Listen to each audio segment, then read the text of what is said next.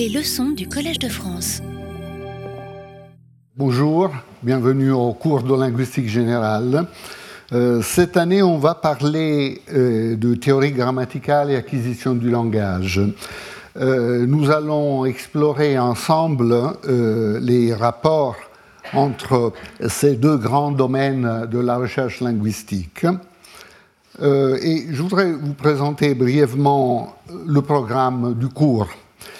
Aujourd'hui, je faire une sorte d'introduction générale et je voudrais en particulier illustrer deux stratégies complémentaires pour l'étude de l'acquisition du langage.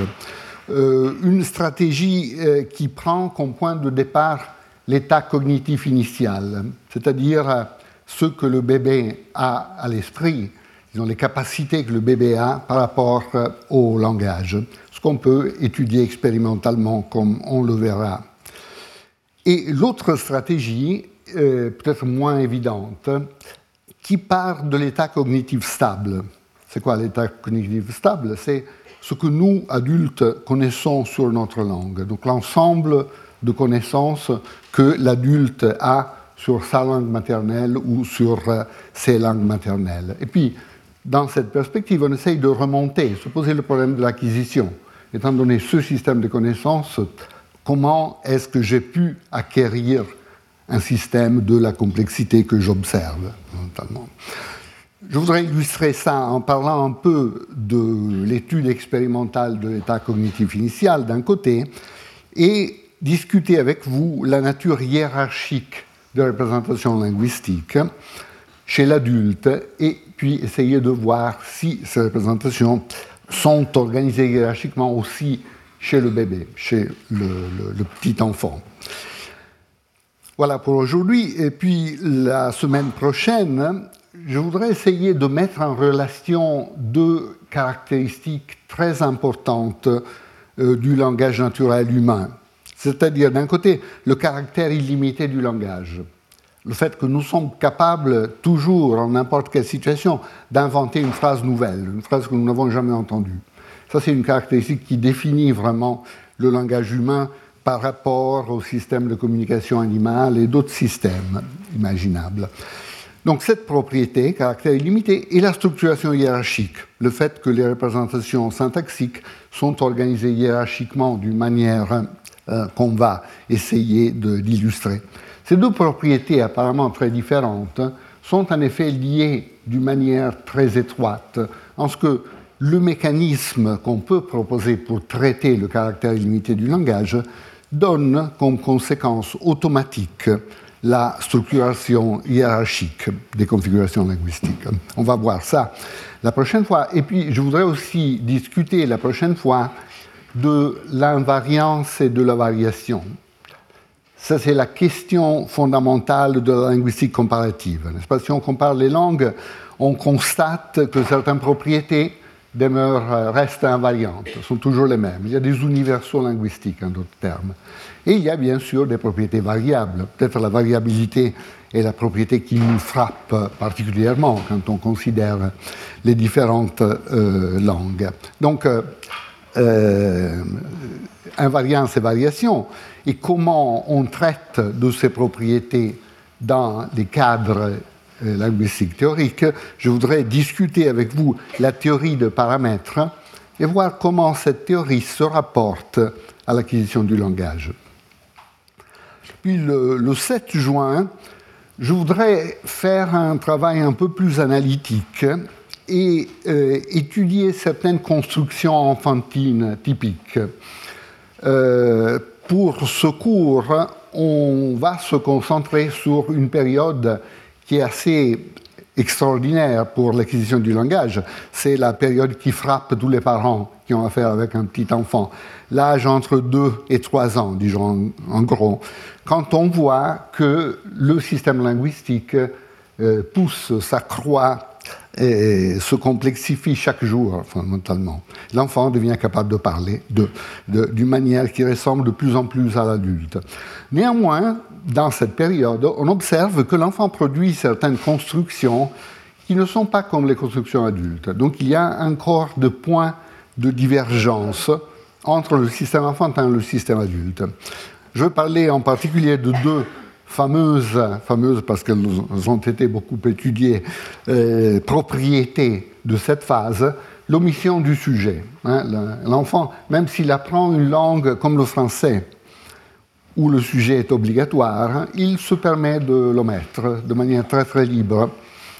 Et l'autre, ce qu'on appelle les infinitives principales, c'est-à-dire des structures déclaratives où l'enfant décrit des états de choses, mais où il utilise le verbe à l'infinitif plutôt que le verbe conjugué comme l'adulte le ferait.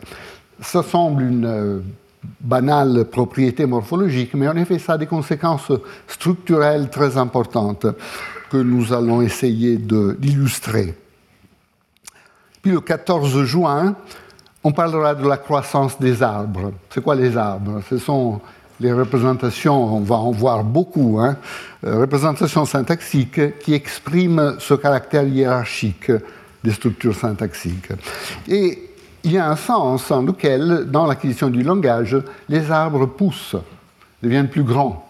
Euh, au, début, l'enfant, supposons un an et demi, deux ans, produit des, petits arbres, de petites structures. Hein. Et puis, il y a cette poussée progressive, cette croissance progressive. Et on va essayer de voir, euh, le 14 juin, le développement du langage du point de vue du développement de ces structures. Comment les arbres euh, deviennent euh, des grands arbres, fondamentalement.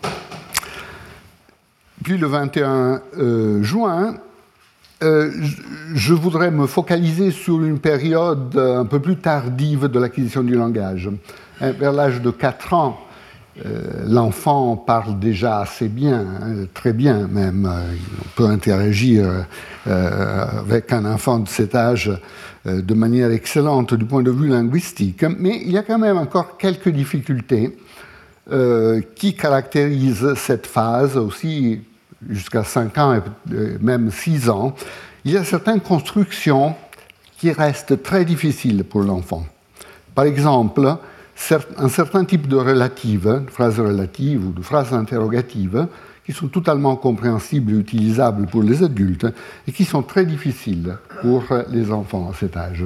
Donc on va essayer de discuter de ces difficultés tardives, si on veut, et essayer de voir comment on peut ramener ces propriétés à la théorie de la localité, un domaine très important de euh, l'étude de théorie grammaticale. Puis la dernière leçon, le 28 juin, euh, on, va tirer quelques conclusions sur la base de ce qu'on aura vu. Il y aura des approfondissements à faire, probablement. On verra sur la base de ce que j'arrive à faire dans le cours.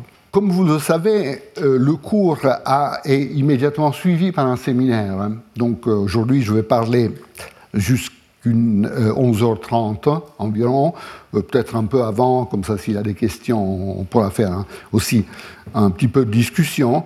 Et puis à 11h30, le séminaire commence, systématiquement chaque mardi, c'est comme ça. Aujourd'hui, le séminaire sera introduit par Caterina Donati de l'Université de Paris-Cité. Et Caterina va nous parler du bilinguisme mais en effet d'un cas très spécial de bilinguisme. Bilinguisme d'enfants qui maîtrisent et une langue orale et une langue des signes.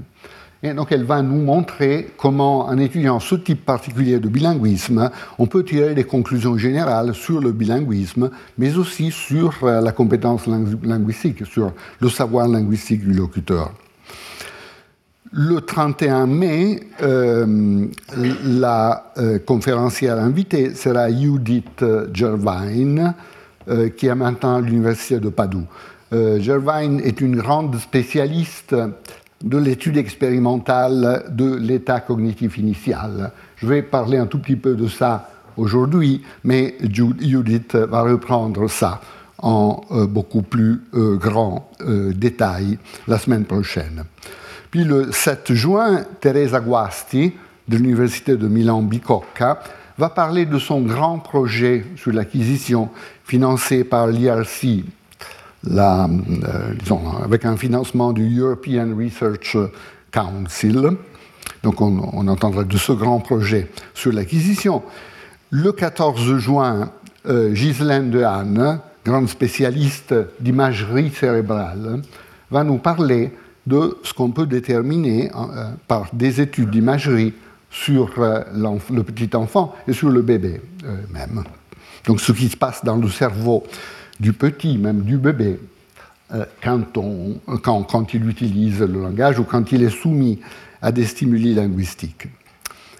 Le 21, 21 juin, Naama Friedman de l'Université de Tel Aviv euh, va ouvrir le chapitre de la pathologie, va parler en particulier d'un type ou d'une classe de formes de pathologie qui sont liées à la question du, de la période critique. C'est quoi la période critique? C'est le fait qu'il y a des fenêtres privilégiées pour l'acquisition du langage. Hein. Nous savons tous que pour les enfants, c'est beaucoup plus facile d'apprendre une langue étrangère que pour les adultes, malheureusement.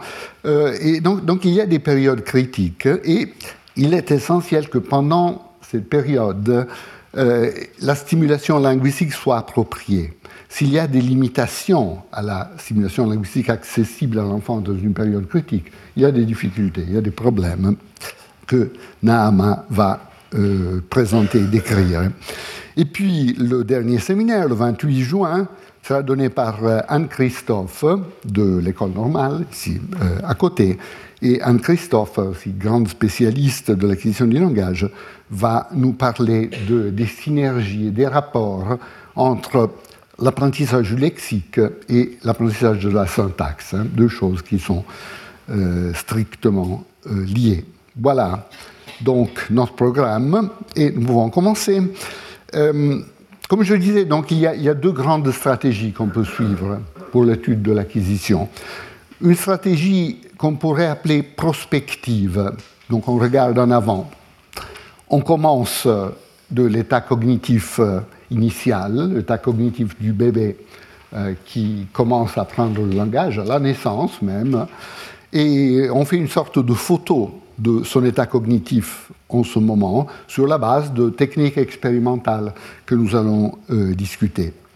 Puis on peut prendre une autre photo à l'âge d'un mois, supposons, puis une autre à l'âge de trois mois, et ainsi de suite. Et voir cette série de, photos nous donne euh, une image assez directe du parcours euh, du développement de l'enfant. La deuxième stratégie est beaucoup moins évidente. C'est une stratégie rétrospective, c'est-à-dire on regarde en arrière. On part de l'état cognitif stable, donc de notre connaissance de la langue, de notre langue maternelle, en tant que locuteur adulte. Donc il y a un point où le développement du langage s'arrête pour l'essentiel, et c'est cela que nous appelons l'état cognitif stable. Évidemment, nous pouvons continuer à apprendre des choses. Hein, on, apprend de nouveaux mots, par exemple, ça, arrive euh, normalement, euh, mais pour l'essentiel, la structure, la structure, la connaissance, notre connaissance du langage reste euh, stable. Donc on peut partir d'une caractérisation précise de l'état cognitif stable et ici, euh, la linguistique euh, contemporaine, euh, les études de théorie grammaticale sont extrêmement importantes parce qu'ils nous donnent les moyens pour caractériser la connaissance adulte de la langue de manière précise. Donc on parle de cela et on se pose la question, mais comment cette propriété a été déterminée et à quel point elle a été acquise par l'enfant. Donc on, revient en arrière et on se pose cette, cette sorte de, de, de, question. Cette stratégie rétrospective est très importante pour l'étude des rapports entre la linguistique, la théorie grammaticale et l'étude de l'acquisition. Et elle a l'avantage de nous donner immédiatement la dimension de la complexité de la tâche à laquelle le bébé est confronté. Le bébé doit pouvoir apprendre un système qui a toute la complexité que les études de linguistique montrent. Pas? Donc comment est-ce qu'il y arrive? Euh, Quels sont les, moyens qui lui permettent euh, d'arriver à cette compétence extraordinairement riche, complexe et articulée? Voilà, donc euh, partons d'un grand classique et d'une citation. Donc, Charles Darwin, dans son ouvrage The Descent of Man, avait essayé de, on, pourrait dire, ramener les capacités cognitives humaines à, ou, en tout cas mettre en relation les capacités cognitives humaines, humaines avec sa théorie de l'évolution. Et donc, bien sûr, il parle de les capacités cognitives principales de notre espèce, il parle du langage. Regardons ce qu'il dit euh, en regardant directement la traduction en français.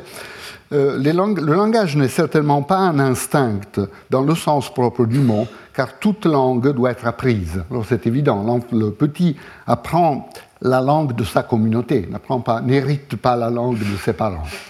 Donc il y a un élément très important d'apprentissage. Il diffère, le langage diffère beaucoup cependant de tous les arts ordinaires, hein, en ce que l'homme a une tendance instinctive à parler. Il y a une tendance instinctive à la base du langage, comme nous le prouve le babillage des enfants. Tandis qu'aucun enfant n'a une tendance instinctive à brasser, à faire du pain ou à écrire. Donc il y a des capacités qui sont totalement culturelles, comme les dernières qui sont illustrées ici, et nous ne voyons qu'un signe euh, d'une tendance instinctive pour ces capacités. Mais pour le langage, c'est différent, parce qu'à l'âge de six mois, quand le, le, bébé sait faire très peu de choses, en tout cas de manière visible, eh bien, il commence à produire des structures linguistiques significative, des syllabes fondamentalement, n'est-ce pas? Ba, ba, ba, ba, ba, da, etc.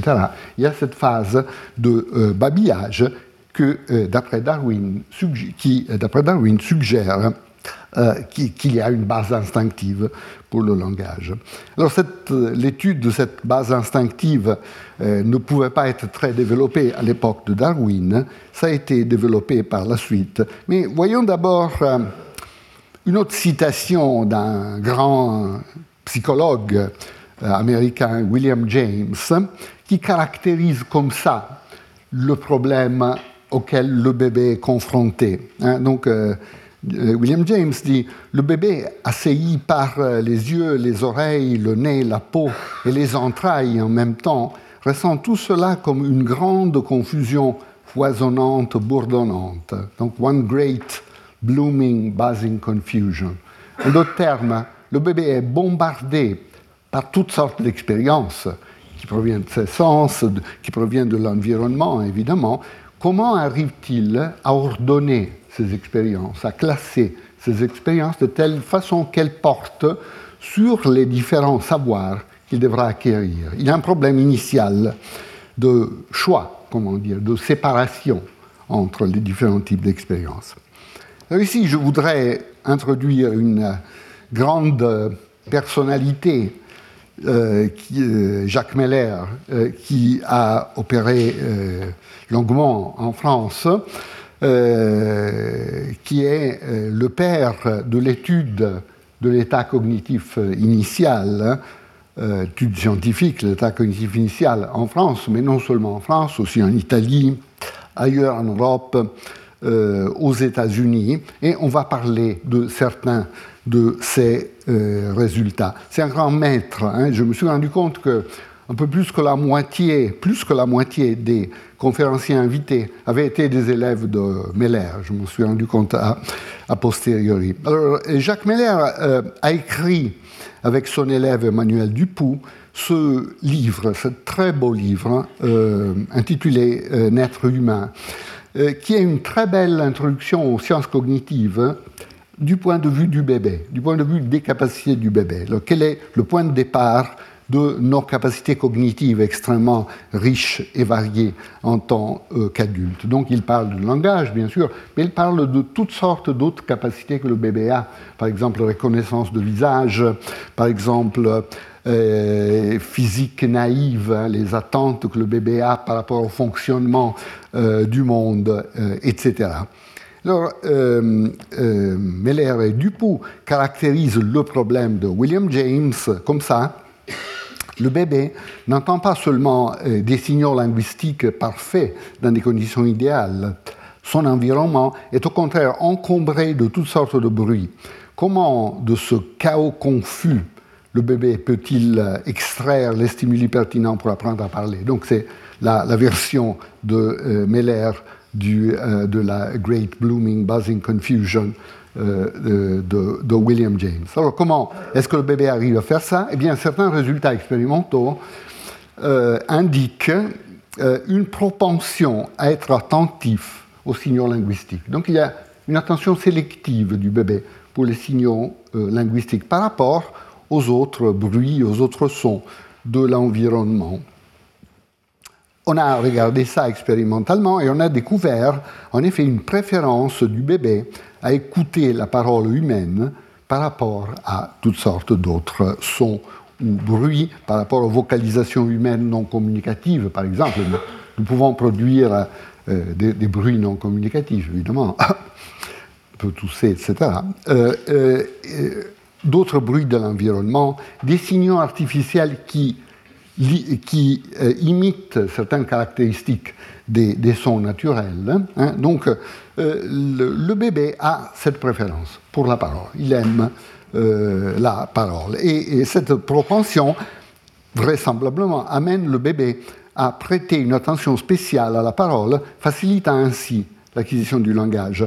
Euh, les éthologues classifient cette, euh, cette attention spéciale, euh, observent cette attention spéciale dans beaucoup d'autres espèces. Hein. Les, petits d'une espèce X ou Y ont tendance à prêter une attention spéciale aux signaux produits par le con spécifique. C'est très utile hein, pour la survie euh, du, petit. Donc, par exemple, Peter Marler parle d'un instinct to learn en reprenant le travail classique de Lawrence, de Timbergen, etc., etc., des, traditions euh, d'études euh, en, en, éthologie. Et cette préférence du bébé pour la parole peut être considéré euh, dans ce contexte d'études éthologiques.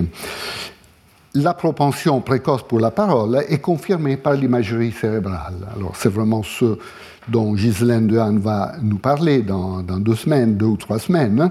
Euh, en tout cas, ce qu'elle a observé, un résultat important, est que le traitement de la parole active un circuit cortical latéralisé à gauche, déjà chez les bébés prématurés, donc des bébés euh, qui sont nés après euh, à peine 28 semaines de gestation, déjà montrent cette activation sélective pour le langage latéralisé gauche. Donc, dans, une période où l'organisation corticale du bébé est encore certainement incomplète. Donc, c'est quelque chose d'extrêmement précoce et les études d'imagerie ont une grande importance à mettre en relief euh, cet aspect. Donc le bébé préfère euh, la parole à d'autres bruits, mais il a des capacités aussi beaucoup plus raffinées. Et ici on revient à Meller.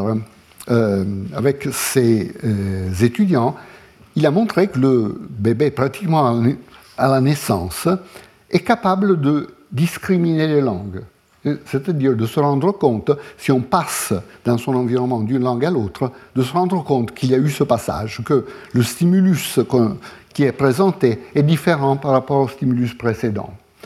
Euh, comment est-ce qu'ils ont fait cela? Bien, Ils ont utilisé une locutrice bilingue, parfaitement bilingue. Le, le cas euh, qu'ils avaient regardé à l'origine, c'était le, français et le russe, donc une locutrice bilingue français-russe, euh, qui a fait des enregistrements dans les deux langues. Euh, et puis donc il y avait des textes en français, des textes en russe. Certains des bébés entendaient le texte en français suivi d'un autre texte en français. D'autres bébés entendaient le texte en français suivi d'un texte en russe. Donc on a essayé de voir si le deuxième groupe de bébés se rendait compte qu'il y avait quelque chose qui changeait.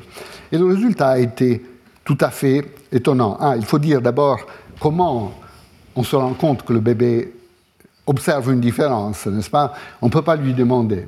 On peut le faire avec l'adulte, mais euh, pas avec le bébé. Donc on utilise un type de euh, comportement dans lequel le bébé est très bon.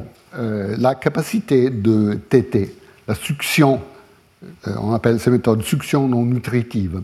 C'est-à-dire on a observé que le bébé qui est en train de téter, quand il est soumis à une stimulation qu'il trouve intéressante, il commence à téter plus vigoureusement et plus fréquemment. Donc, en mesurant simplement le taux de succion, on voit s'il considère une certaine stimulation nouvelle par rapport à ce qu'il avait entendu avant.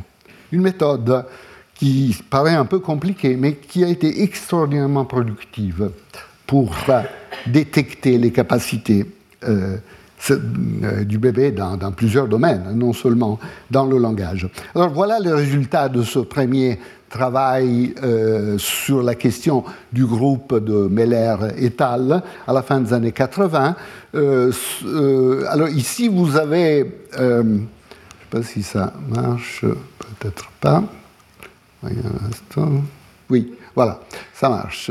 donc ici, vous avez deux groupes de bébés qui entendent des textes en français. Vous voyez que au début, ah, c'est intéressant. Donc le, rythme de succion augmente, puis c'est toujours le même, donc c'est pas très intéressant, donc ça descend. ok?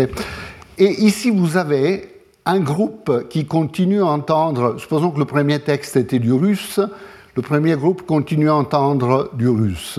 C'est pas très intéressant, donc euh, le taux de succion reste bas. Ici, c'est le groupe qui entend le français. Vous voyez qu'il y a un saut euh, euh, le, bébé se rend compte qu'il y a quelque chose de nouveau. Il commence à téter plus vigoureusement.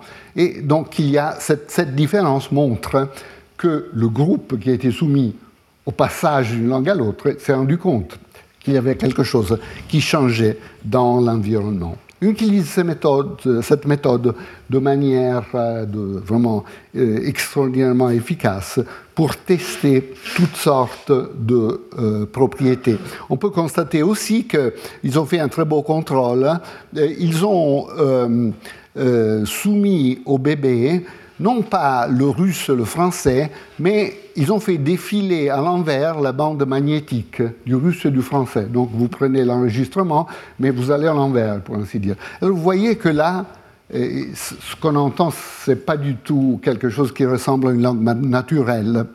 Mais si vous faites défiler la bande magnétique à l'envers, certaines propriétés restent constantes. Hein. par exemple, euh, la hauteur globale, l'énergie du signal reste constante. Donc c'est clair, clair, que le bébé qui n'arrive plus du tout à discriminer entre le russe à l'envers et le français à l'envers est sensible à des propriétés plus fines que ces propriétés globales qui restent constantes. Euh, en particulier des propriétés liées à l'ordre temporel euh, fin de, de la présentation linguistique. Voilà, est-ce que. On, s'est posé la question. Ici, le, bébé discriminait entre le français, qui était la langue parlée par sa mère, et euh, une autre langue comme le russe. Euh, on s'est posé la question est-ce que ces deux, trois, quatre jours de vie de contact avec le français suffisent pour que le bébé arrive à déterminer des propriétés qui lui permettront de le distinguer d'une autre langue. Ou bien peut-être euh, la, stimulation qu'il a reçue avant la naissance, c'est pas parce que le fœtus entend dans la dernière partie euh, de la grossesse, il a accès à certaines euh, stimuli linguistiques, quoique filtrés par le corps de la mère, évidemment, mais il a quand même accès à quelque chose. Donc les, les, spécialistes ont discuté si ce type de stimulation était essentiel pour discriminer les langues. Ils sont arrivés à la conclusion que non qu'en effet, euh, la capacité de discriminer les langues était indépendante de l'expérience, parce que le bébé francophone, futur francophone, qui n'a entendu qu'un peu de français, euh, est capable de discriminer deux langues qu'il n'a jamais entendues. Par exemple, il est capable de discriminer entre l'anglais et le japonais, par exemple, par le même type de technique. Hein. Donc vous voyez ici euh, exactement la même histoire qu'avant. Euh, d'abord, euh, le bébé entend de l'anglais, puis un groupe continue à entendre de l'anglais, pas très intéressant, pas beaucoup de... Le, rythme de succion n'est pas très haut. Par contre, le groupe qui entend le japonais dit Ah, il y a quelque chose d'intéressant qui s'est passé. Il commence à téter plus vigoureusement. Voilà comment ces expériences marchent. Mais dans ce cas, le bébé n'avait rien entendu euh, de, deux langues qu'il est capable de discriminer. Donc euh, cette euh, capacité n'est pas fondée sur son expérience initiale sur la langue maternelle, évidemment, parce qu'on a affaire ici à d'autres langues. Voilà, comment est-ce que, quelles sont donc les propriétés euh, auxquelles euh, le bébé est sensible euh, Les psycholinguistes, le groupe de Meller en particulier, Ramu et d'autres de ses étudiants, ont fait appel à une notion très précise de rythme. Il y, a, il y, a, plusieurs sens dans lesquels on peut utiliser la notion de rythme par rapport au langage, mais il y a un sens particulier qui est pertinent ici. Et c'est l'alternance consonne-voyelle, n'est-ce pas? Une langue est caractérisée par une alternance consonne-voyelle, consonne-voyelle. Et cette alternance peut être très irrégulière, comme dans une langue comme l'anglais, par exemple, moyennement irrégulière euh, et très régulière dans une langue comme le japonais. Par exemple, en anglais, vous voyez que si vous prenez n'importe quelle phrase de l'anglais, Parfois, deux voyelles sont séparées par une seule consonne. Parfois, il y a quatre consonnes. Parfois, il y en a trois, etc. etc. Donc, euh, le rythme d'une langue comme l'anglais, en ce sens, est caractérisé par une grande irrégularité. Dans le cas d'une langue comme euh, l'italien ou comme le français, c'est plus régulier. Vous voyez que souvent, deux voyelles sont séparés par une ou deux consonnes fondamentalement, parfois trois, mais c'est relativement rare. Et dans un cas d'une langue comme le japonais, euh, c'est très très régulier. C'est presque consonne voyelle, consonne voyelle, consonne voyelle. C'est pas exactement cet idéal, mais c'est très proche de cela. Donc, selon l'hypothèse que ces psycholinguistes ont fait, en excluant toutes sortes d'autres hypothèses, et que le petit enfant est sensible à la régularité du rythme, selon cette classification des langues du monde. En effet, les mêmes psycholinguistes ont pu montrer que, par exemple, le bébé n'est pas capable, euh, est capable de distinguer entre deux langues qui appartiennent à deux classes différentes. Donc, par exemple, l'anglais et le japonais, l'anglais et l'italien, etc. Mais ils ne sont pas capables de distinguer à l'intérieur de la même classe. Par exemple, euh, si vous comparez l'anglais et le néerlandais, euh, il n'y a pas de, de distinction. Euh, qui est faite par l'enfant. Donc euh, cette capacité remarquable, cette sensibilité au rythme, vaut pour euh, ce genre de classification de langues, donc deux langues de deux types rythmiques distincts sont, sont discriminées par l'enfant. Voilà donc une autre capacité de perception de son euh, qui est extrêmement importante pour, euh, pour, pour, le langage adulte, c'est la perception catégorielle des contrastes phonétiques. Hein. Qu'est-ce que ça veut dire perception catégorielle? Le son euh, est, de par sa nature, continue. Hein. Donc, vous pouvez prendre, par exemple, la distinction entre deux syllabes comme da et ta, da et ta donc une distinction de sonorité, et vous, pouvez créer toutes sortes de cas intermédiaires entre un da parfait et un ta euh, parfait. Hein, vous pouvez manipuler le son de, cette manière. Mais si vous demandez au locuteur, est-ce que vous avez entendu da ou vous avez entendu ta Le locuteur adulte ramène toujours euh, le continuum du son à des catégories discrètes. Donc, euh, jusqu'à un certain point dans ce continuum, le locuteur entend euh, da, puis il y a une transition de phase soudaine et il commence à entendre ta. D'accord? Donc on ramène le, continu au discret. Et comme vous, pouvez imaginer, c'est très important parce que pour maîtriser une langue, il faut pouvoir dire qu'un objet linguistique est le même, même face à des euh, événements physiques très différents. Pensez par exemple au même mot prononcé par un petit enfant, par un adulte, par un homme, par une femme, etc. Il faut pouvoir dire que chaise, c'est toujours chaise, quel que soit euh, l'événement physique euh, auquel on est, euh, soumis. À ce point, on s'est posé la question, est-ce que les bébés perçoivent catégoriellement ou non hein, On pourrait imaginer que c'est quelque chose qui est appris sur la base de l'expérience. Eh bien non, euh, Peter Aimas, ce psycholinguiste de Brown, de l'université Brown aux États-Unis, a montré dans les années 70 que les bébés percevaient catégoriellement aussi voyez ce, type d'expérience. De, euh, ici, la, stimulation était pas par rapport à bas.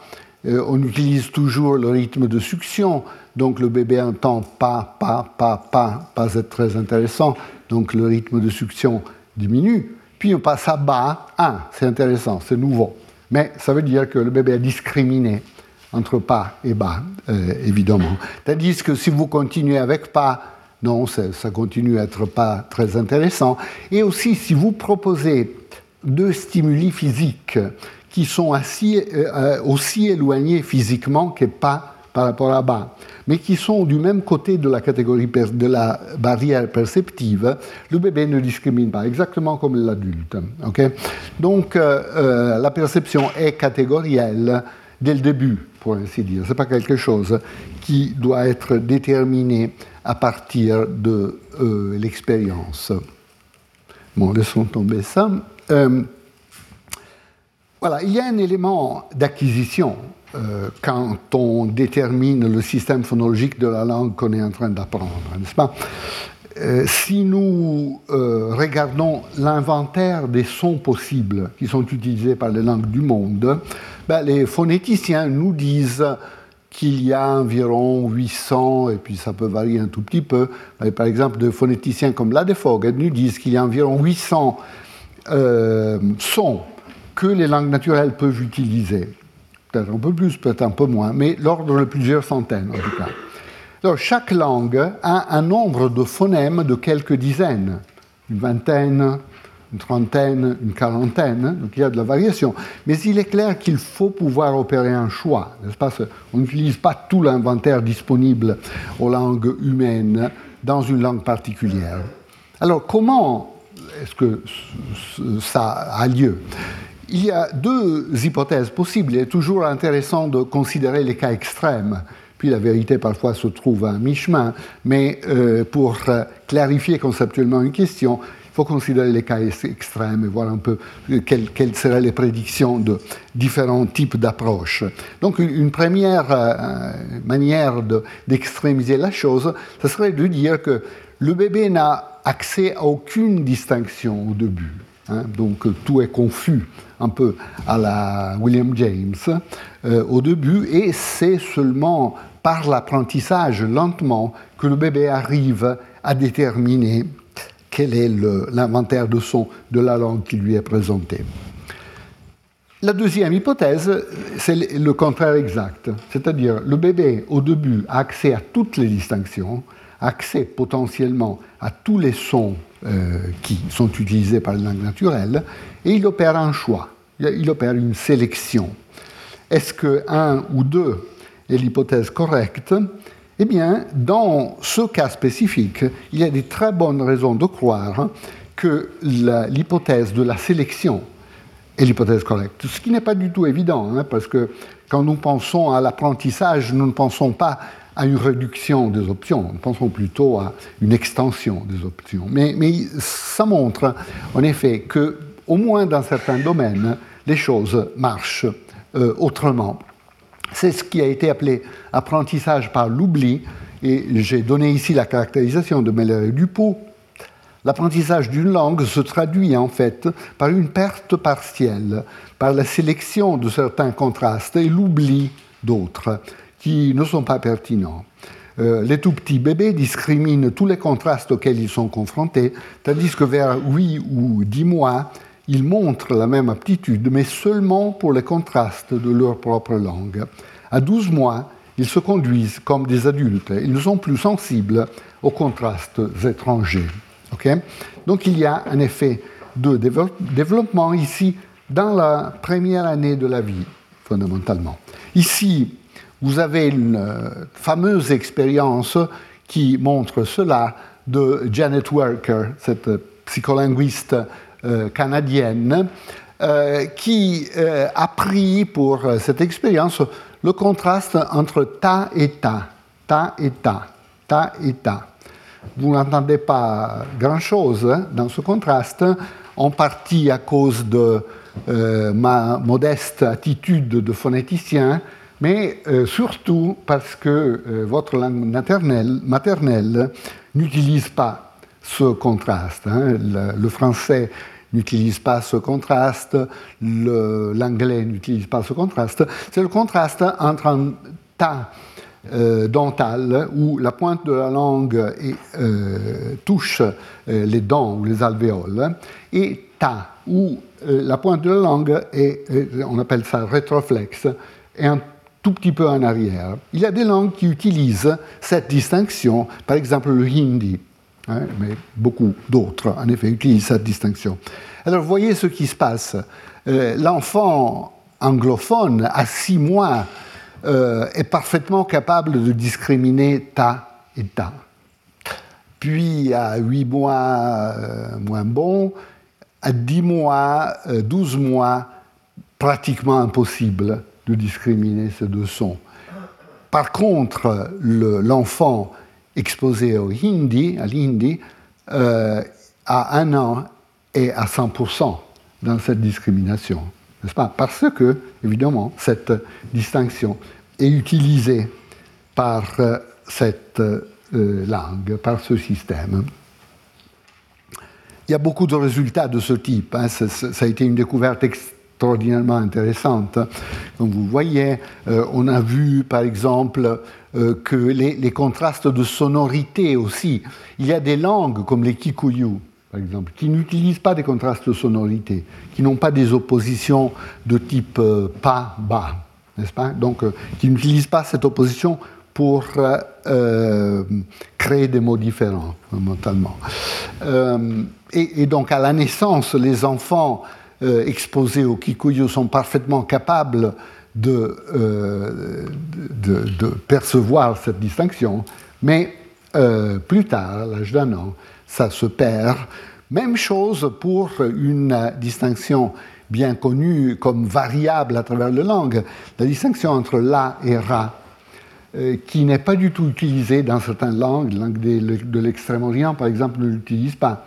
Un locuteur du japonais n'utilisent pas cette distinction, euh, et euh, les adultes japonophones qui sont exposés à des pères comme euh, laine reine, par exemple, n'arrivent pas facilement à la percevoir. Mais, comme Tsushima a montré, et d'autres ont montré, à, à six mois, les enfants japonophones sont parfaitement capables de discriminer ici, mais non pas à 12 mois. Donc à 12 mois, ils ont déjà perdu cette distinction. Même chose pour les systèmes vocaliques, il y a une convergence euh, chez les jeunes enfants vers le système euh, vocalique de la langue, euh, les systèmes de ton, même certains contrastes manuels de la langue des signes. Et, ici, nous allons en direction du, du séminaire de Caterina, qui va venir après. Donc même certains contrastes manuels de la langue des signes qui ont à voir avec l'ouverture de la main sont perçus à 4 mois. Donc un enfant qui n'est pas exposé à la langue des signes, à 4 mois, perçoit certaines distinctions qui sont utilisées par les langues des signes au niveau manuel, mais ne sont plus perçues par l'enfant de 14 mois. Donc il y a le même type de perte de sensibilité qu'on observe chez les langues orales, ce qui va dans le sens de dire que la langue des signes, euh, que les, capacités linguistiques sont en effet des capacités amodales, sont accessibles à différents types de euh, modalités selon le canal qui est accessible pour l'externalisation du langage. Alors, euh, pourquoi est-ce qu'il y a ce phénomène? Euh, Janet Worker, euh, grande spécialiste de cet ensemble de, découvertes, d'observations empiriques, montre qu'en effet, ce n'est pas une perte d'acuité perceptive. Hein. Ce n'est pas que l'enfant d'un an entend moins bien que l'enfant à la naissance. Ce n'est pas du tout ça c'est plutôt une réorganisation fonctionnelle. Et euh, Janet Worker euh, suggère que cette euh, perte d'attention pour les distinctions qui ne sont pas pertinentes pour, la, pour, pour la, différenciation lexicale est, est liée justement à l'énorme tâche avec laquelle l'enfant est confronté d'apprendre le lexique. Si vous pensez à la dimension du lexique, la taille du lexique, nous tous connaissons des dizaines de milliers de mots, n'est-ce pas? Et comment avons-nous euh, pu euh, apprendre cela? Euh, L'apprentissage lexical est, une sorte de miracle dans le miracle de l'acquisition du langage. les spécialistes observent que dans la période de l'explosion de l'acquisition lexicale, l'enfant arrive à apprendre 10 nouveaux mots par jour, ce qui est énorme, est vraiment spectaculaire. Alors l'hypothèse de Janet Worker et que le fait de pouvoir ne pas prêter attention à certaines caractéristiques non pertinentes facilite la tâche. Donc l'enfant ne doit pas prêter attention à toutes les spécificités phonétiques, mais seulement aux spécificités phonétiques qui permettent, dans la langue euh, est en train, que le petit est en train d'apprendre, qui permettent de différencier des éléments lexicaux. Pas? Donc des distinctions phonétiques qui créent des paires minimales, comme le linguiste, les linguistes disent. Voilà, donc tout cela en perception, en production, qu'est-ce qui se passe? Eh bien, il y a le babillage, la propriété qui avait frappé l'imagination de Darwin, euh, vous vous souvenez, et euh, le babillage donc, commence en gros vers euh, six mois, production de syllabes comme bababa, babada, fondamentalement. La caractéristique commune du babillage est qu'il n'y a pas un sens identifiable. Hein. Donc, quand le, L'enfant babille, peut pas, euh, il n'y a pas un contenu référentiel de ce qu'il produit. Un peu plus tard, vers 10 mois, 12 mois, il y aura les premiers mots reconnaissables. Alors là, il y aura effectivement un contenu référentiel identifiable. Maman, papa, lolo, etc. etc. Mais dans la phase du babillage, non. Euh, il n'y a rien de comparable à un sens associé à la séquence. Mais dans le babillage aussi, on observe un développement. Au début, euh, le babillage est universel, donc fondamentalement tous les enfants babillent de la même manière, euh, utilisent surtout des occlusives, utilisent surtout de voyelles basses, de voyelles comme A, la voyelle typique du babillage, ou d'autres voyelles basses. Euh, la structure syllabique est très simple, consonne-voyelle, consonne-voyelle fondamentalement. Et puis, vers 8 mois, de 8 mois, 10 mois, etc., il y a une tendance à converger vers les propriétés du système euh, phonologique de la langue. Hein. donc, et en compréhension et en production, dans la deuxième moitié de la première année de la vie, il y a une convergence. L'enfant euh, se déplace, disons, d'une position universaliste à une position où il est en train de maîtriser les caractéristiques propres du système qu'il est en train euh, d'apprendre. Voilà, donc par exemple, vers huit mois, euh, il y a ce, travail de Bénédicte de Boisson-Bardy, spécialiste française du, babillage et d'autres aspects d'acquisition du langage, où elle observe que dans, dans, cette deuxième phase du babillage, les adultes commencent à reconnaître le babillage. Ils disent Ah, cet enfant babille en français plutôt qu'en chinois, par exemple, parce qu'il y a eu une convergence vers les propriétés de euh, la langue en question. Il y a aussi un babillage manuel. Nous revenons à la langue des signes, hein, dont il sera question dans, dans, une demi-heure, dans trois quarts d'heure. Euh, babillage manuel, cette psycholinguiste euh, canadienne, Laura Petito, a observé, avec ses collaborateurs, a observé que pour les enfants exposés à la langue des signes, il y a un babillage manuel, c'est-à-dire l'enfant exposé à la langue des signes commence à produire des structures qui ressemblent un peu aux structures syllabiques produites euh, par l'enfant exposé à la langue orale, avec certaines caractéristiques communes. Euh, il n'y a pas de sens associé, il y a des formes canoniques, donc avec répétition du même signe ou avec certaines variations. etc. Et donc, on observe cette, cette, cette phase de babillage euh, manuel, ce qui suggère encore une fois que nos capacités linguistiques sont assez abstraites et puis elles prennent le, canal qui est disponible, pour ainsi dire, hein, pour l'externalisation. Euh, revenons un instant en arrière. Tout au début, j'ai parlé du fait qu'il y a une préférence pour la parole par rapport à d'autres bruits accessibles, n'est-ce pas? On a pu montrer aussi qu'il y a une préférence pour la langue des signes par rapport à un système non linguistique comme la pantomime. Hein. on a demandé, par exemple, à un locuteur de langue de signes de décrire un certain événement en langue de signes. Euh, et puis de décrire le même événement, mais par une pantomime, donc en mimant l'événement, donc de manière non linguistique fondamentalement. Vous voyez que l'enfant à six mois, même un enfant qui n'est pas exposé à la langue de signes, a une préférence pour la présentation en langue de signes par rapport à la pantomime. Donc ça rappelle la préférence pour la parole dont nous avons parlé euh, tout au début. Ok, donc essayons de généraliser un tout petit peu.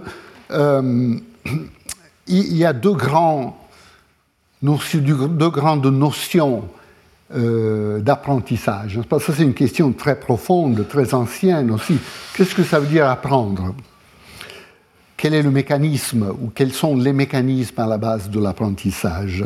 Et c'est bien sûr une, question qui remonte à la pensée grecque, classique, etc. Euh, il y a ces ce deux grandes manières de concevoir l'apprentissage. Apprentissage par instruction, ça veut dire que la réalité externe a une structure. Et l'apprentissage correspond au fait de intérioriser, de transférer la structure externe, donc de l'extérieur à l'intérieur de l'organisme qui apprend. Apprentissage par sélection, c'est par contre le mécanisme dont on a parlé avant pour l'acquisition des euh, traits distinctifs, c'est-à-dire l'organisme a la capacité d'engendrer suffisamment de diversité, faire suffisamment d'hypothèses, et ensuite l'expérience a le rôle de sélectionner. Certains éléments, euh, certaines des hypothèses internes sont sélectionnées et d'autres sont écartées, sont rejetées, pour ainsi dire. Euh, et euh, nous avons vu, au moins dans le cas de l'acquisition de traits distinctifs, qu'il y a des arguments empiriques très très clairs en faveur d'un mécanisme sélectionnel pour ce type d'apprentissage. C'est un mécanisme d'apprentissage qui est aussi euh, totalement compatible avec ce qu'on sait des bases neuronales de l'acquisition. Par exemple, ici, j'ai mentionné cet ouvrage très connu de Jean-Pierre Changeux, L'homme neuronal. Changeux dit Apprendre, c'est stabiliser des combinaisons synaptiques préétablies. C'est aussi éliminer les autres. Donc, euh, son mécanisme donne une base neurophysiologique pour cette idée de la sélection, fondamentalement. Hein, ce sont des idées qui sont développées aussi en détail dans l'ouvrage récent de Stanislas Dehaene, euh, Apprendre. Voilà, je, voulais juste, euh, pour terminer cette partie, euh, mentionner cet article de Massimo Piatelli Palmarini, où Massimo essaye de retracer un peu l'histoire de notion d'apprentissage non seulement dans les sciences cognitives, mais aussi en biologie. il suggère que dans plusieurs domaines des sciences cognitives et de la biologie, le développement a été systématiquement, on part d'une hypothèse instructive et puis on passe à une hypothèse sélective pour des raisons empiriques fondamentalement.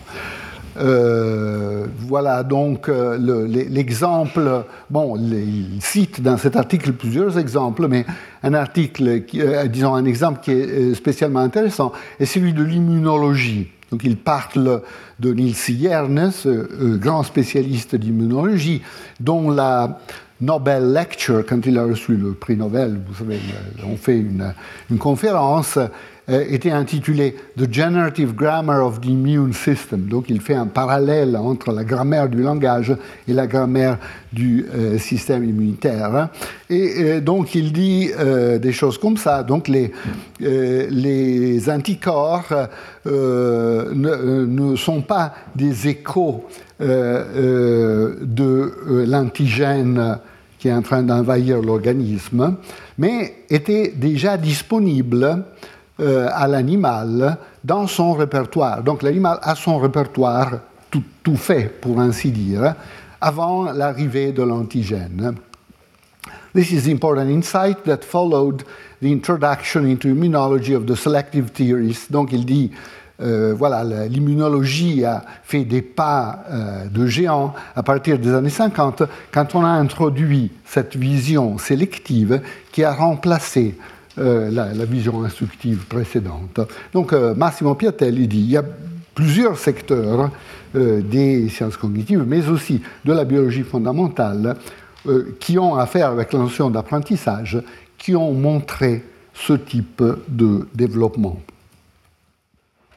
Voilà. Mettons pour l'instant de côté l'étude expérimentale de l'état cognitif initial et parlons un peu de, de, l'autre approche, de l'autre euh, stratégie de recherche, ce que j'ai appelé une stratégie rétrospective. Hein. partir de l'état stable et remonter, remonter à l'acquisition. Ici, un rôle majeur est lié à euh, cette personnalité que vous connaissez, Noam Chomsky, si la, photo euh, remonte à quelques années avant, euh, n'est-ce pas?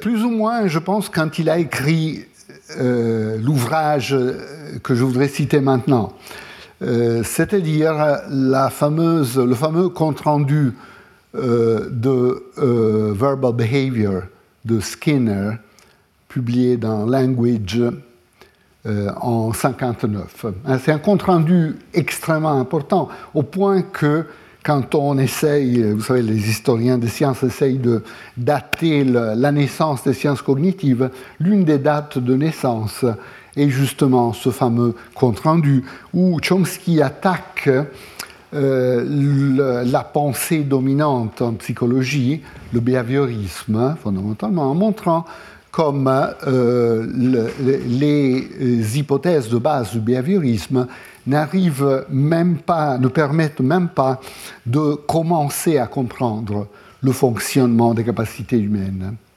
Il faut faire autre chose. Qu'est-ce qu'il faut faire Dans ce qu'il dit ici, je, je lis toujours la traduction française, une tentative directe de rendre compte du comportement effectif du locuteur, du récepteur et de l'apprenant qui ne soit pas fondé sur une compréhension préalable de la grammaire obtiendra un succès très limité. Donc si on se limite à observer le comportement, enregistrer le comportement, cataloguer le comportement, sans faire des hypothèses sur le système sous-jacent, sur le système mental qui est à la base du comportement, hein, on n'ira pas très loin, ni dans le traitement du comportement du locuteur, ni euh, dans euh, l'étude de l'acquisition du langage. Et immédiatement après, bon, on ne voit pas très bien le numéro de Language, mais peu importe. En tout cas, c'est Language, c'est la, revue de la euh, Linguistic Society of America. donc, Chomsky dit dans ce review, dans, euh, ce compte-rendu, le fait que tous les enfants, ici il parle spécifiquement d'acquisition, le fait que tous les enfants normaux acquièrent des grammaires comparables d'une grande complexité avec une rapidité remarquable suggère que les êtres humains sont d'une certaine façon spécialement prédisposés pour faire cela. Vous voyez, ça, ça rappelle euh, l'idée de Darwin, n'est-ce pas? Donc la, tendance instinctive.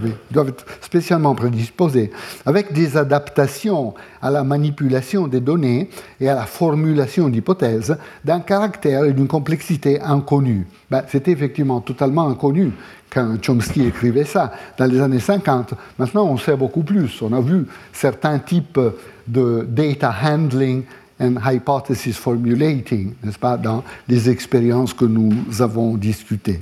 Mais le, message est très clair, c'est-à-dire il faut faire des hypothèses sur les états mentaux afin de pouvoir traiter l'acquisition du langage et afin de pouvoir traiter la euh, performance adulte avec le langage. On ne peut pas se passer de ces euh, modèles précis des compétences euh, sous-jacentes.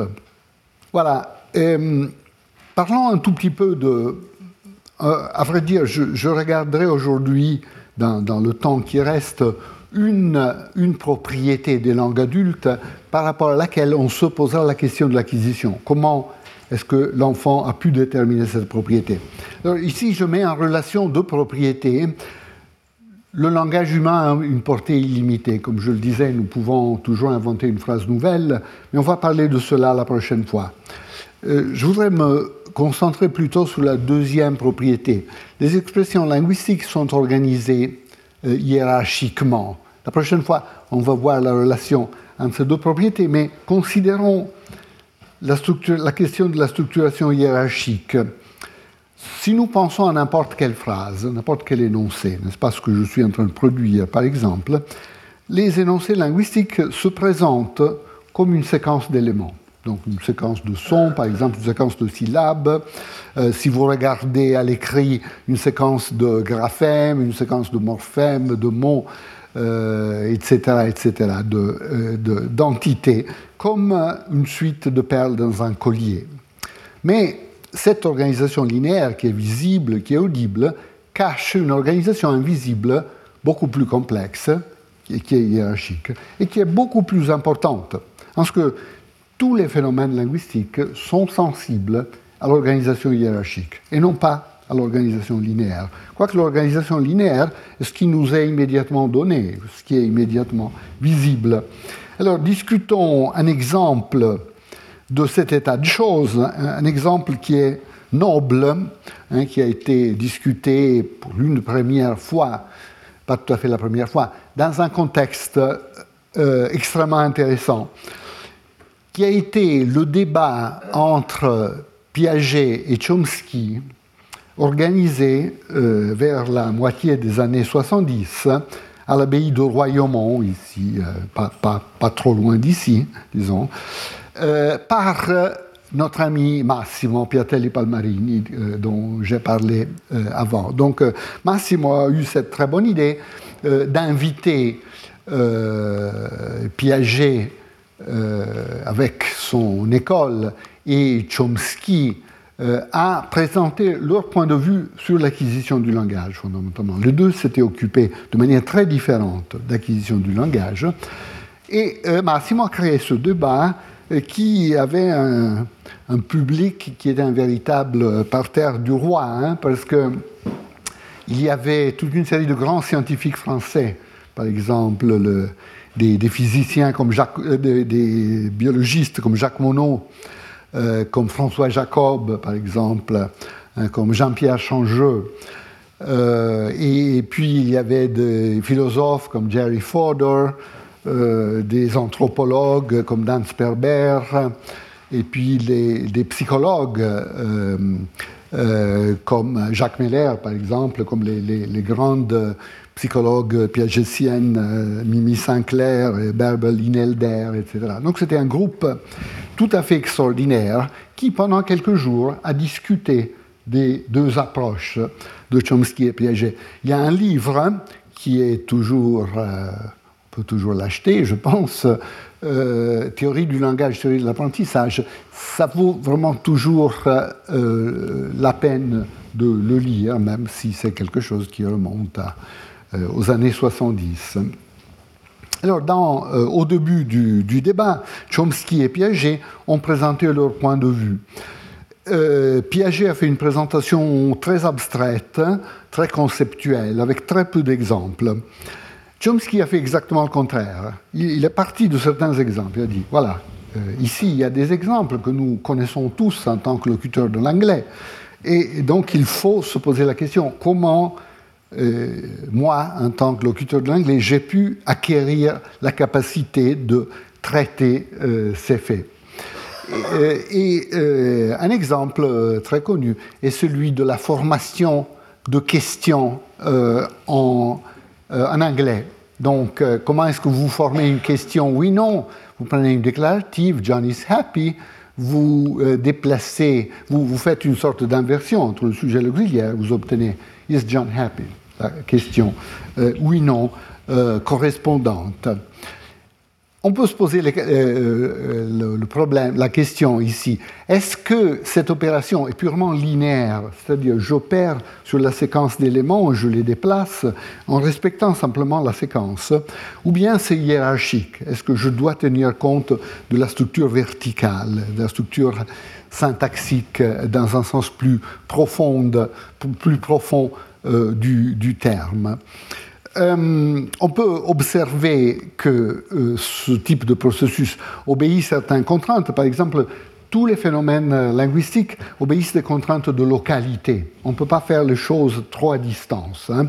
Par exemple, si vous avez une structure un peu plus complexe où il y a un auxiliaire ou une copule dans la phrase principale et puis une autre dans la subordonnée, John is saying that Mary is here ben, si vous voulez former la question à partir de ça, la seule possibilité, c'est de prendre l'occurrence de B le plus, la plus proche obtenir Is John saying that Mary is here?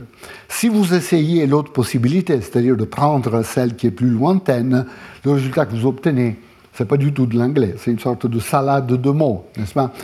Is John is saying that Mary here? Tout, totalement inconcevable. Donc, c'est un cas particulier d'une contrainte de localité, comme on a des contraintes de localité un peu partout dans le langage. Il faut prendre l'élément le plus proche. Mais le plus proche en quel sens? Pas? Ici, la notion linéaire, la notion hiérarchique coïncident.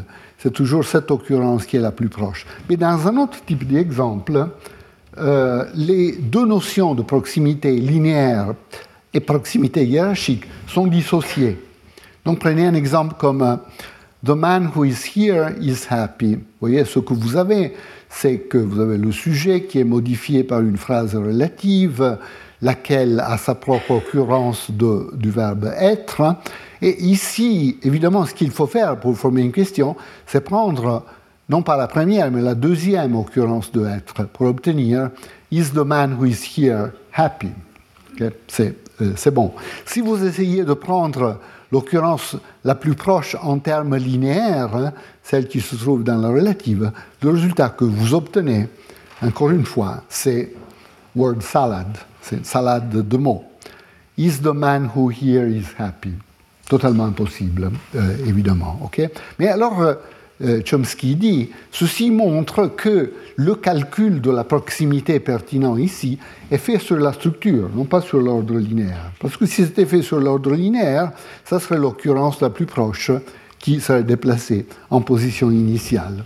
Alors j'ai beaucoup parlé de structure, mais enfin, on arrive au premier arbre, puis on en, on en verra beaucoup. Ça, c'est la structure verticale, la structure hiérarchique de cette phrase nous avons le sujet, the man, le prédicat is happy, et puis le sujet est modifié par une relative, who is here, dans ce genre de configuration.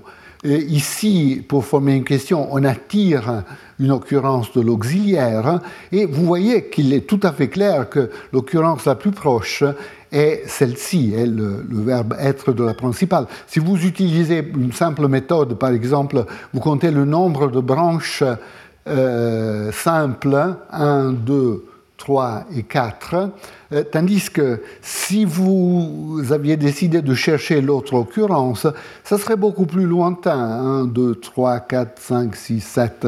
Donc euh, il est clair que c'est très simple notion de distance, certainement inadéquate, hein, parce qu'il faut être plus raffiné que cela. Mais en tout cas, en toute première approximation, ça nous donne déjà l'idée en quel sens cette occurrence d'être est plus proche de la position initiale par rapport à l'autre. Mais vous voyez qu'ici, la notion linéaire de proximité et la notion hiérarchique sont dissociées et euh, la notion hiérarchique gagne. Et c'est toujours comme ça. Dans le langage naturel, chaque fois que les deux notions de proximité sont en compétition, c'est toujours la notion hiérarchique qui euh, gagne. Ce qui suggère que toute l'organisation grammaticale de langue naturelle est hiérarchique, fondamentalement. Ok, mais qu'est-ce, que, les enfants euh, arrivent à faire avec ce genre de choses N'est-ce pas? Euh, Chomsky disait dans son argument à Royaumont, bon, les, adultes n'ont aucun doute hein, euh, que la forme interrogative de 4A est 4B et non pas 4C. Euh, et les enfants aussi, disait. Les enfants ne produisent pas d'erreurs de ce type, jamais. Et donc là, là c'était plutôt une considération anecdotique. Hein. C'est vrai, c'est tout à fait vrai. Mais il n'avait pas vraiment d'argument expérimental à offrir à l'appui de cette, cette observation. Euh, le travail expérimental a été fait par la suite par euh, Stephen Crane, euh, qui a fait ce, type d'expérience. Donc ici, il faut tester les enfants, il faut créer des situations de jeu, en particulier si on essaye de faire produire les enfants. On appelle cette technique production induite, c'est-à-dire on crée une situation de jeu où on fait produire l'enfant la structure en question euh, si l'enfant est capable de le faire. Donc on teste s'il y a cette euh, capacité. Donc ils ont pris des enfants à partir de 3 ans environ euh, pour produire des structures avec de, un peu complexes, avec de relatives, et pour voir comment, former, comment des enfants formaient les questions. Donc voilà la situation expérimentale. Il y a un monsieur Jabba, ou je sais pas, Jabba de Hutt, quelqu'un qui vient d'une planète lointaine, qui résonne parfois de manière un peu différente par rapport aux êtres humains. Alors l'enfant a envie de savoir ce qu'il pense de certaines situations. Alors l'adulte dit, tu peux lui poser une question. Par exemple, Ask Jabba if the man who is beating a donkey is mean. Donc demande à Jabba si l'homme qui est en train de battre un mule est méchant. Alors là, il y a deux hommes, l'un qui euh, bat le mule, l'autre qui fait autre chose avec des mules, donc il le nourrit par exemple, ou quelque chose comme ça. Et euh, donc dans, le stimulus de l'expérimentateur, il y a une question indirecte, donc euh, on n'utilise pas encore le mouvement de l'auxiliaire qui formerait la question directe. Donc l'attente est que si l'enfant est capable de le faire, il produira des questions directes comme, hein, en, parlant avec Jabba, Is the man who is beating a donkey mean? Et euh, si l'enfant respecte le principe de, euh, qui, respecte la structure fondamentalement, qui ne viole pas l'organisation structurelle, il ne produira pas quelque chose comme Is the man who beating a donkey is mean euh, De nouveau, la structure tout à fait, tout à fait impossible, reconnue comme tel par l'adulte. Alors, quels sont les résultats euh, que euh, Crane, Crane et Nakayama ont obtenus? À première vue, c'est un peu décevant parce que le groupe le plus jeune d'enfants euh, ne produisait que 38% de structures correctes. Donc la plupart des structures qu'il produisait, c'était des structures agrammaticales, des structures qui n'étaient pas correctes. Mais il faut regarder les erreurs que le petit faisait. Hein, c'est ça ce qui est euh, crucial euh, maintenant. Il ne faisait pas du tout d'erreurs qui violaient euh, l'organisation structurelle. Il faisait d'autres types d'erreurs. Et il produisait une minorité de structures correctes, mais qui correspondaient au bon mouvement, au mouvement que l'adulte fait. Donc voyons un peu quels étaient les résultats, et puis je vais euh, m'arrêter pour aujourd'hui.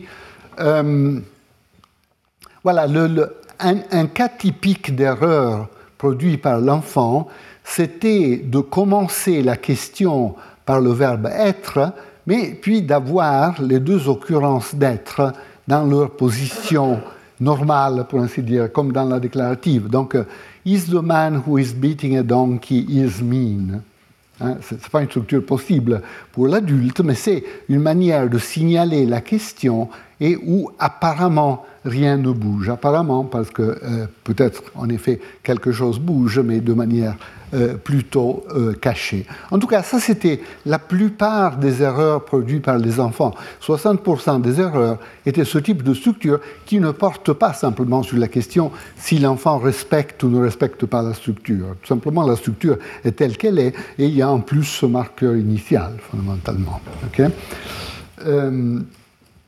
le point essentiel, que Crane et Nakayama soulignent est que dans la minorité d'exemples corrects produits par les enfants, les enfants déplaçaient la bonne occurrence de être, donc ils produisaient des structures comme Is the man who is beating a donkey mean Donc ils produisaient ça, euh, et ils ne produisaient jamais des erreurs de ce type. Donc des erreurs qui auraient consisté à prendre l'occurrence la plus proche du verbe euh, être en termes linéaires n'était jamais produite par les enfants. Donc euh, les enfants faisaient beaucoup d'erreurs d'un autre type, euh, témoignage de la complexité de la structure, pour ainsi dire, mais ils ne produisaient jamais le type d'erreur qui aurait montré que l'enfant considérait une stratégie purement linéaire.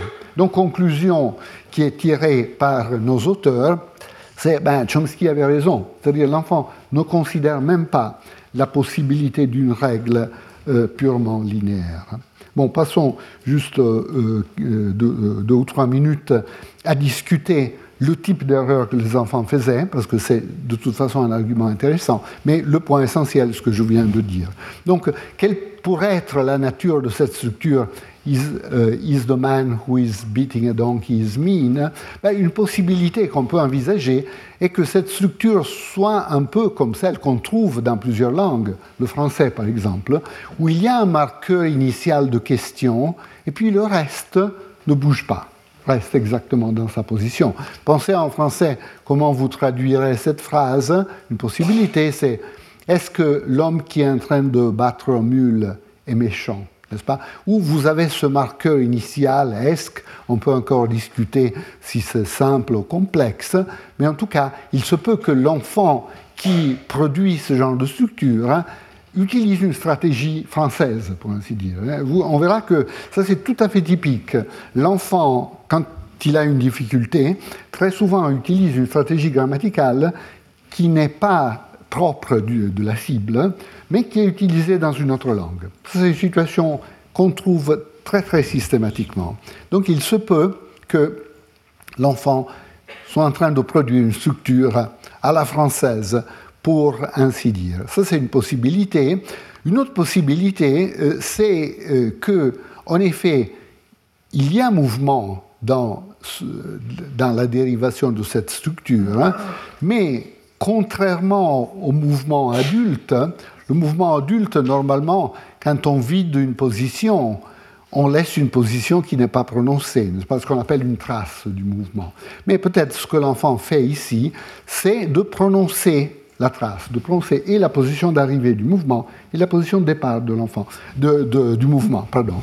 Et on sait que l'enfant fait ça parce que, par exemple, dans les corpus de production naturelle, on trouve des exemples comme Can the man can do that? Vous voyez que euh, can a été déplacé en position initiale, mais il est aussi prononcé dans sa position d'origine. Hein. C'est une manière de se faciliter la tâche euh, dans certains types de manipulations qui se révèlent relativement euh, complexes pour l'enfant. Alors je, voudrais juste mentionner, et je termine, bon je laisse tomber ça,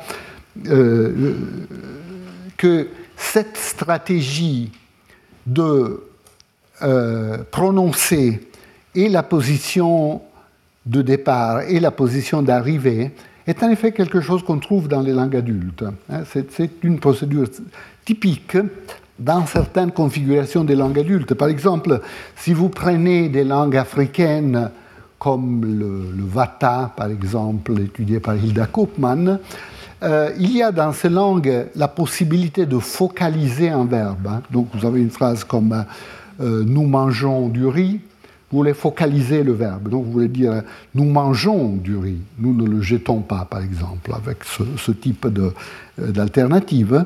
Et la, manière de focaliser le verbe, c'est de l'avoir en position initiale et dans sa position normale. Donc quelque chose comme manger, nous manger, riz, quelque chose comme ça.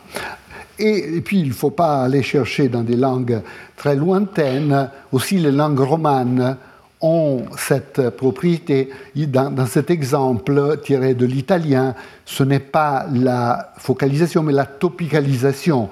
Un verbe peut être un topique dans certaines situations, hein, comme dans cette petite chanson italienne du 19e siècle, partire, partirò, partir bisogna. Euh, donc en ce qui concerne le fait de partir, hein, je partirai, il faut partir. Donc vous voyez que le verbe partir est topicalisé, donc ce dont on va parler, et, puis il est répété à l'intérieur de la phrase, partirò. Et euh, donc on trouve chez les langues adultes ce processus de duplication d'un verbe qui est vraisemblablement ce qui est utilisé par l'enfant euh, dans les exemples difficiles euh, des, des, structures qui ont été testées par euh, Crane et Nakayama. Voilà, donc le point essentiel, en tout cas, qu'on a observé ici, est que les petits ne produisent jamais des structures qui seraient sensibles uniquement à l'ordre linéaire, et donc ce type de processus grammatical obéit systématiquement la structure hiérarchique. Et ceci est vrai en effet de tous les processus grammaticaux. N'importe quel processus on regarde, on trouve exactement la euh, même euh, conclusion. Bien, alors je pense que je vais m'arrêter ici. Retrouvez tous les contenus du Collège de France sur www.colège-2-france.fr.